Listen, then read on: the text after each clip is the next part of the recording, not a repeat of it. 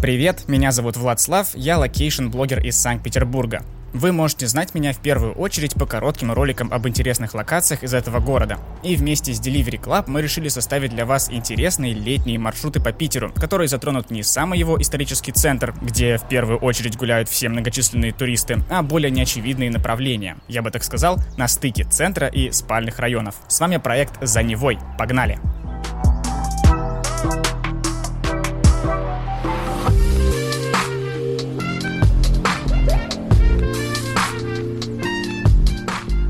В этом подкасте я расскажу вам об интересном маршруте в московском районе Санкт-Петербурга. Это важный район для нашего города и один из самых лицевых районов периода его советского развития. Здесь даже в одно время планировалось сделать новый центр Санкт-Петербурга, об этом тоже поговорим. Ну и кроме того, район называют южными воротами города, так как здесь и аэропорт Пулково расположился, и два важных шоссе пересекаются на Москву и в сторону Пскова и Беларуси. Гулять мы пойдем в направлении с севера на юг, к краю города, и стартовать я предлагаю у станции метро «Московские ворота».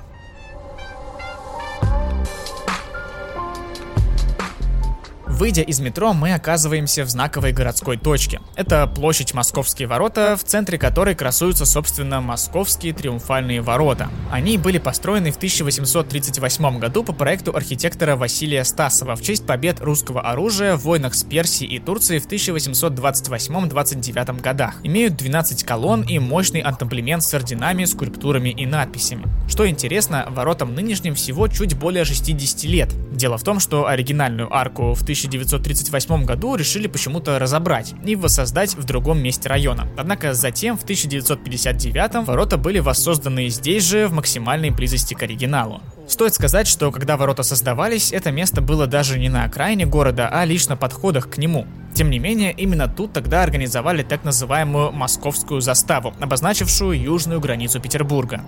Представляла она из себя караульный пост со специальными заграждениями, рогатками, похожими на размноженный противотанковый еж. Пост этот был нужен, цитирую, для препятствия проходу злонамеренных людей. То есть, к примеру, беглых солдат, крепостных, извозчиков, нарушавших царский указ о привозе трех камней в город, и тех городских жителей, которые просто хотели выехать отсюда без разрешения. Всего таких постов в этом направлении было три. Назывались они в народе ближней, средней и дальней рогаткой. А сегодня все это исторические районы вдоль Московского проспекта, по которому так или иначе будет продвигаться наш маршрут. Московские ворота же сегодня находятся, конечно, сильно в глубине городской застройки, и смысла ворот в город они уже не несут. Тем не менее, символически эту точку можно считать воротами в центр города. Если идти севернее по Московскому, то все больше становится исторических зданий, и через минут 10 вы уже пройдете обводный канал и окажетесь в самом что ни на есть центре. Если пойти по второму крупному проспекту, отходящему от площади, Лиговскому, то пройти по нему придется подольше, но в целом произойдет то же самое. Именно поэтому мы с вами отправимся с этой площади на юг, искать интересную историю и современность вне центра Петербурга. Но перед началом давайте внимательнее рассмотрим район вокруг площади. Тут есть еще несколько любопытных объектов. Во-первых, старинный гранитный верстовой столб с надписью 5 дробь 19 северо-западнее площади. Такие столбы были установлены через каждую версту между Петербургом и Пушкиным в конце 18 века, и многие из них сохранились до сих пор. По ним путники могли понимать, какое расстояние осталось до одного или другого конца дороги, а также свериться с солнечными часами на обратной стороне столба. Очень классная такая историческая деталь, напоминающая нам сегодня о бытии передвижения между городами в далеком прошлом. Недалеко от столба стоит уже современная композиция из двух полосатых столбов с фонарями, между которыми установлен щит с различным вооружением. Это памятный знак «Московская застава», установленный здесь к 300-летию города в 2003 Отсылает как раз и к верстовым столбам, и к той самой заставе с рогатками, и к воротам тоже. Своеобразная архитектурная попури. Из более массивных объектов вокруг площади выделю милый модерновый домик по адресу адресу Московский проспект 99. Это здание бактериологической лаборатории ветеринарного управления МВД, построенное в 1905 году архитектором Монтагом. Сегодня здесь располагается один из корпусов Академии ветеринарной медицины. На другой стороне дороги, Московский проспект 108, заметим изящное неоклассическое строение Чубыкинской богадельни архитектора Циглера. А с юго-запада от площади, немного в глубине квартала, можно найти корпуса легендарной фабрики «Скороход», в том числе дореволюционные. Эта фабрика появилась в 1880-х годах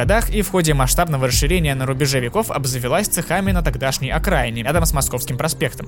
Успешно существовала и в советское время, обувь марки «Скороход» использовалась по всей стране, и даже сейчас предприятие продолжает существовать и специализируется в основном на детских экземплярах. Однако рабочих цехов конкретно в этом здании уже не осталось, и не первый год ходят разговоры об их перепрофилировании под общественное пространство. Что ж, будем ждать. Перед тем, как покинуть площадь и начать исследовать близлежащие кварталы, предлагаю взять что-нибудь вкусное из раздела на вынос в приложении Delivery Club. Например, на Лиговском 289 есть очень высоко оцененное пользователями, целых 4,8 балла, заведение «Рисовый дракон», в котором можно взять вкусные суши и роллы на любой вкус. Только внимательно смотрите, где именно расположен вход в заведение. Это не очевидно и не запутаться вам тоже поможет информация в приложении.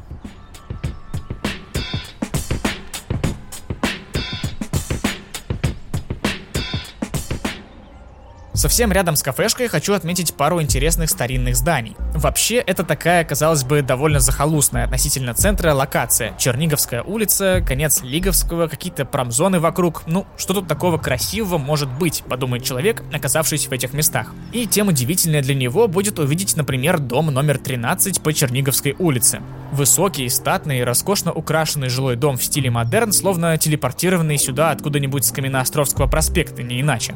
Причем он стоит вообще один-одинешенек, и вокруг нет никаких других доходных домов такого масштаба. Оказывается, дом принадлежал акционерному обществу товарных складов, у которого, очевидно, основные активы располагались где-то в округе, и здание было скорее конторским, чем чисто жилым, то есть, как бы сегодня сказали, его занимал головной офис крупной компании. Также обратите внимание на здание богадельни и школы ремесленного общества на Черниговской 5. Тоже старинное, с насыщенным фасадом, пусть и в чуть более старом стиле эклектика. Построил его архитектор с очень нравящейся мне фамилией Винтер Гальтер, а расширил потом Пруссаков. Такой вот район вокруг московских ворот. Кажется, периферии центра, но вот какие масштабные здания она в себе скрывает. Но нам предстоит все же сдвинуться с этой точки и направиться на юг по Московскому проспекту, в сторону метро Электросила. И по-прежнему, несмотря на отдаление от классического центра, мы будем встречать перед собой довольно много дореволюционных фасадов. Я бы сказал, что где-то 50 на 50 с советскими зданиями. Последние же представлены в основном сталинками, но есть и примеры позднесоветские. Например, кукольный театр сказки на Московском 121, построенный в 80-х. А наиболее выразительный объект на этом участке был возведен в стиле позднего конструктивизма. Это Московский райсовет Совет 1935 года постройки по адресу Московский проспект 129. Мощное здание с доминантой в виде большого корпуса цилиндра и двумя протяженными прямоугольными корпусами открывает с собой сталинский размах и помпезность всей южной части Московского района. К слову, постройка неплохо сохранилась и в деталях, чего только стоят эти мощные дубовые двери со стеклянными вставками. Собственно, что изначально, что до сих пор в здании действительно заседает районная администрация Московского района. Еще один яркий представитель конструктивизма виден напротив. Это КДЦ Московский, изначально Дом культуры имени Ильича 1930 1921 года постройки. Тоже, кстати, неплохо отремонтированный. Напомню, что конструктивизм 20-х и 30-х это вообще один из немногих архитектурных стилей, придуманных и реализованных исключительно в СССР. Поэтому такие здания тоже важное историческое наследие, которое нужно охранять.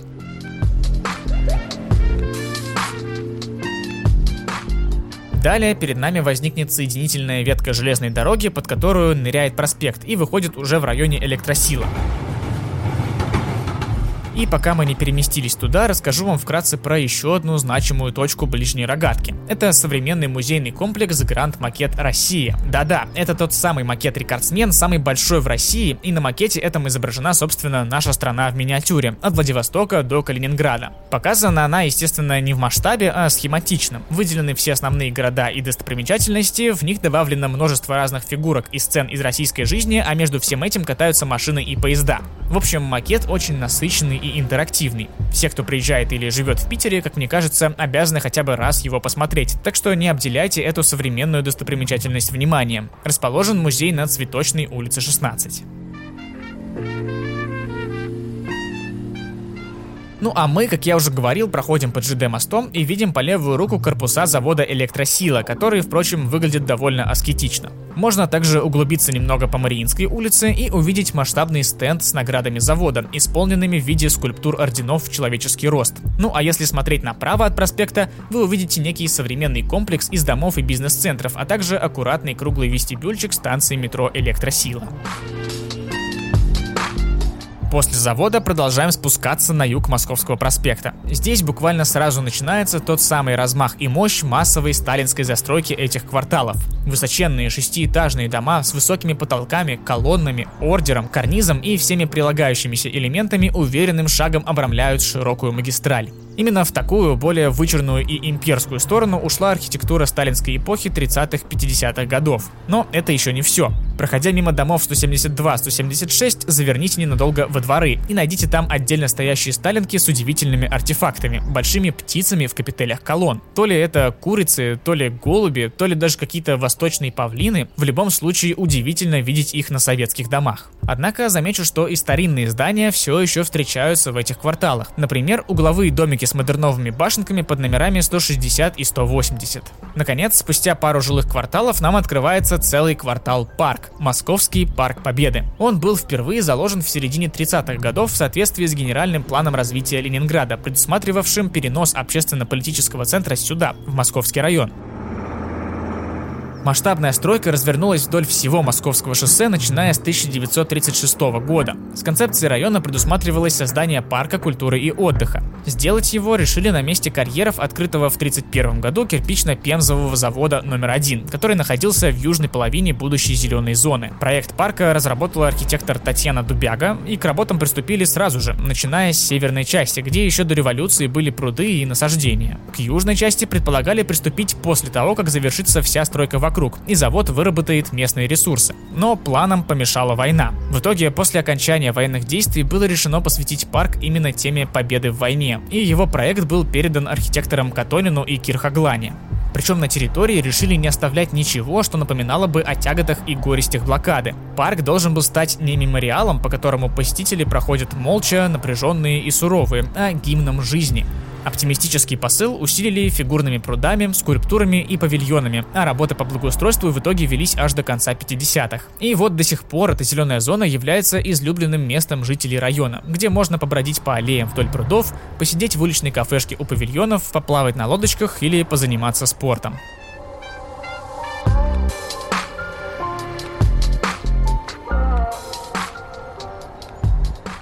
Думаю, вы согласитесь со мной, если я скажу, что Парк Победы – идеальное место для пикника. Поэтому предлагаю в приложении Delivery Club заказать, к примеру, блинчики в заведении Блинбери, что расположилось аккуратно напротив на московском 165. Сытные и сладкие блины с разными начинками, хорошие оценки, свежий бренд – пробуйте. Ну а мы продолжаем изучать окрестности проспекта.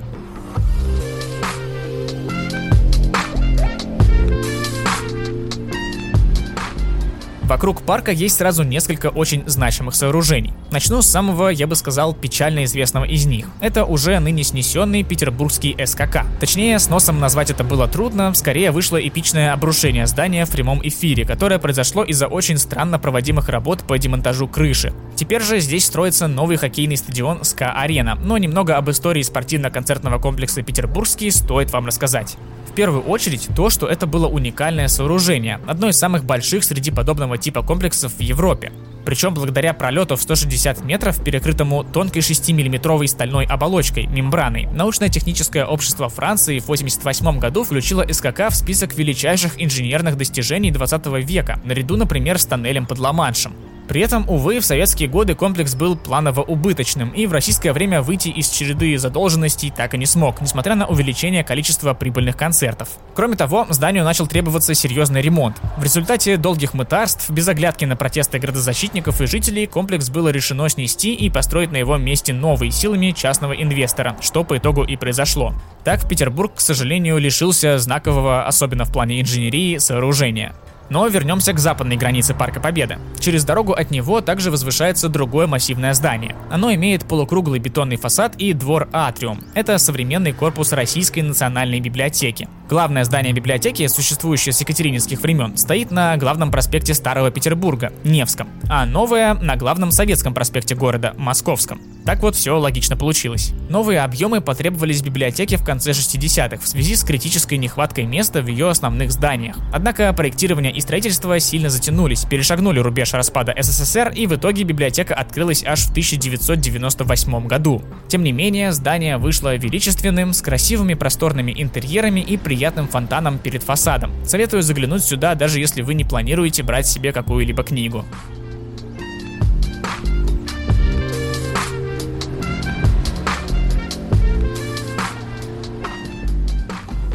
Ну и третье знаковое сооружение в этой локации – дом со шпилем на Московском 190. По сути, это первая и единственная сталинская высотка в Санкт-Петербурге. Девятиэтажный угловой объем, затем еще на три этажа в высоту сама башня и в завершении не менее высокий шпиль с золоченой звездой. По углам башни пирамиды с шарами, на каждом из которых сидит голубь. Такой вот первый жилой небоскреб в городе на Неве. Причем наверняка он должен был стать не последним, по примеру Москвы, но великие планы реализовать не смогли. И я, как истинный петербуржец, этому даже немножко рад. В народе дом, к слову, также называют генеральским. Это из-за того, что после войны сюда первыми въезжали семьи высокопоставленных военных чинов. Впрочем, четких подтверждений этому я не нашел. Также известно, что здесь некоторое время в детстве жил Виктор Цой со своей семьей. Ну и отдельно отмечу гастрономическую достопримечательность дома. В нем, а точнее в корпусе по адресу Московский 192 расположилась легендарная пирожковая «Хозяюшка», работающая здесь неизменно с 1956 года. Наравне со знаменитой пышечной на Большой конюшиной, это заведение является неким флагманом советской гастрономической культуры точек быстрого питания. Из подобных заведений таких долгожителей в Петербурге больше нет. Далее продвинемся еще на квартал по Московскому, пройдем площадь с примечательным названием Площадь братьев Стругацких и на следующем перекрестке свернем налево. По адресу улица Гастелла 15 нас встречает неожиданно дворец. Да, реальный исторический Чесменский дворец, построенный в 1777 году архитектором Юрием Фельтоном. А через дорогу от него известнейшая Чесменская церковь, возведенная в едином ансамбле с дворцом. Построили все это как путевой увеселительный дворец для императрицы Екатерины II. Поскольку именно в нем она узнала о победе русского флота при Чесме в русско-турецкой войне, дворец и церковь стали называться Чесменскими. Самое необычное в них – это стиль псевдоготика, которого больше практически не встретишь в Петербурге. У обоих построек есть стрельчатые окна, башенки, зубцы и другие внешние элементы готики, хоть и основных принципов готической архитектуры в планировке нет. В 1836 году дворец лишился своей изначальной функции и был переделан под богадельню для инвалидов, ветеранов Отечественной войны 1812 года. Тогда к зданию были пристроены три одинаковых боковых корпуса, а в советские годы его передали под учебное заведение. Сегодня там расположен ГУАП. Однако некоторые оригинальные интерьеры дворца все же сохранились, и их могут видеть обучающиеся там студенты.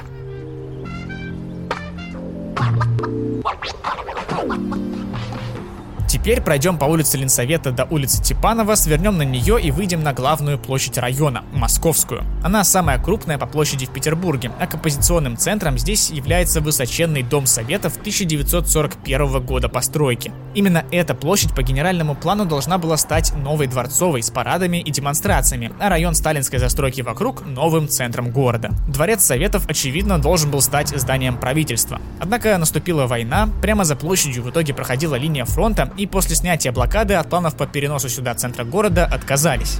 Тем не менее, площадь остается центром района. Здесь бьют фонтаны, гуляют люди, проносятся потоки транспорта, а Дом Советов по сути превратился в гигантский деловой центр. При этом когда-то он был крупнейшим административным зданием Советского Союза. Протяженный фасад устроен трехчастно, центральный более высокий объем возвышается над боковыми крыльями. Западный фасад простирается почти на четверть километра, а центральная часть замыкается сзади большим полукруглым объемом конференц-зала. Поверху основного фасада Дома Советов идет многофигурный скульптурный фриз длиной 100 метров работы скульптора Томского, посвященный будням советского района. Над фризом размещен большой картуш с изображением герба РСФСР и знаменами.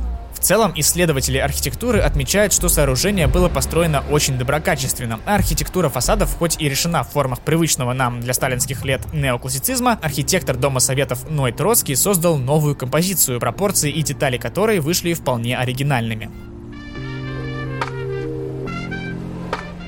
Раз уж мы так подробно остановились на масштабном Доме Советов, расскажу вам про еще одно гигантское здание по соседству. Это башня Лидер или Лидер Тауэр на площади Конституции, то есть в двух кварталах от Дома Советов. 42-этажный небоскреб, полная высота которого составила 145,5 метров, стал первым зданием в городе, которое превзошло по высоте многовековую городскую доминанту – Петропавловский собор. Строительство шло 4 года, с 2009 по 2013, а главной фишкой здания, помимо высоты, стали огромные светящиеся медиафасады, используемые в основном для рекламных трансляций. Некоторое время назад их, правда, пытались демонтировать через суд, но в итоге собственники постройки каким-то образом так и не дали этого сделать. И еще одна занятная деталь. Небоскреб стоит в конце Новоизмайловского проспекта, который в свою очередь является визуальным продолжением Измайловского проспекта, который в свою очередь является продолжением Вознесенского проспекта, одного из трех лучей, расходящихся от здания Адмиралтейства в центре города и заложенных еще во времена Петра I. В итоге, если встать у Исаакиевского собора и посмотреть в бинокль или в очень сильно приближенную камеру телефона, за памятником Николаю Первому вы реально увидите торчащую прямоугольную стекляшку лидер Таура. Но вернемся к выбранной нами трассе и от Московской площади двинемся вдоль домов с большими стеклянными вставками, за которыми находятся квартиры мастерские художников, и выйдем на другую большую площадь – Площадь Победы. Это круглый дорожный узел, расположенный на пересечении тех самых двух шоссе – Московского и Пулковского. В его центре к 30-летию Победы в 1975 году был открыт монумент героическим защитникам Ленинграда с высокой 48-метровой стеллой и разорванным бетонным кольцом вокруг него, символизирующим прорыв блокады. На подземном уровне под мемориалом расположен памятный зал Музея обороны Ленинграда. Вот так много на этом маршруте у нас мест, связанных так или иначе с Великой Отечественной войной. Но оно и логично, ведь в этих местах проходила самая важная и тяжелая линия обороны. Интересный момент, до 1971 года на месте площади стоял еще один дворец 18 века, Среднерогатский. Но поскольку это мешало устроить тот ансамбль, что планировали архитекторы, дворец был снесен. Финальной точкой нашего маршрута станет Пулковский парк, разбитый в конце 80-х. Он располагается на юго-востоке от площади. В его центре расположен Среднерогатский пруд, на месте которого когда-то расстилалось болото под названием Кикерикексин, что по-фински означает «лягушкино болото». Причем тянулось оно далеко на север, аж до ближней рогатки. То есть классическое петербургское свойство города на болотах было выполнено и здесь. В восточной части парка на берегу пруда построен храмовый комплекс из трех современных церквей и часовни. Смотрятся они, к слову, довольно гармонично. В целом парк весьма изящный и уютный, несмотря на некоторый шум от граничащих с ним шоссе. Так что предлагаю не просто закончить здесь маршрут, но еще и перекусить на берегу пруда чем-нибудь, что вы закажете в приложении Delivery Club, благодаря функции на вынос. Рядом с парком есть много разного стритфуда, и пицца, и шаферма, и бургеры, как говорится, каждому свое. А на этом наш маршрут подошел к концу. С вами был Владслав и проект «За Невой» от Delivery Club. Всем пока и до новых встреч!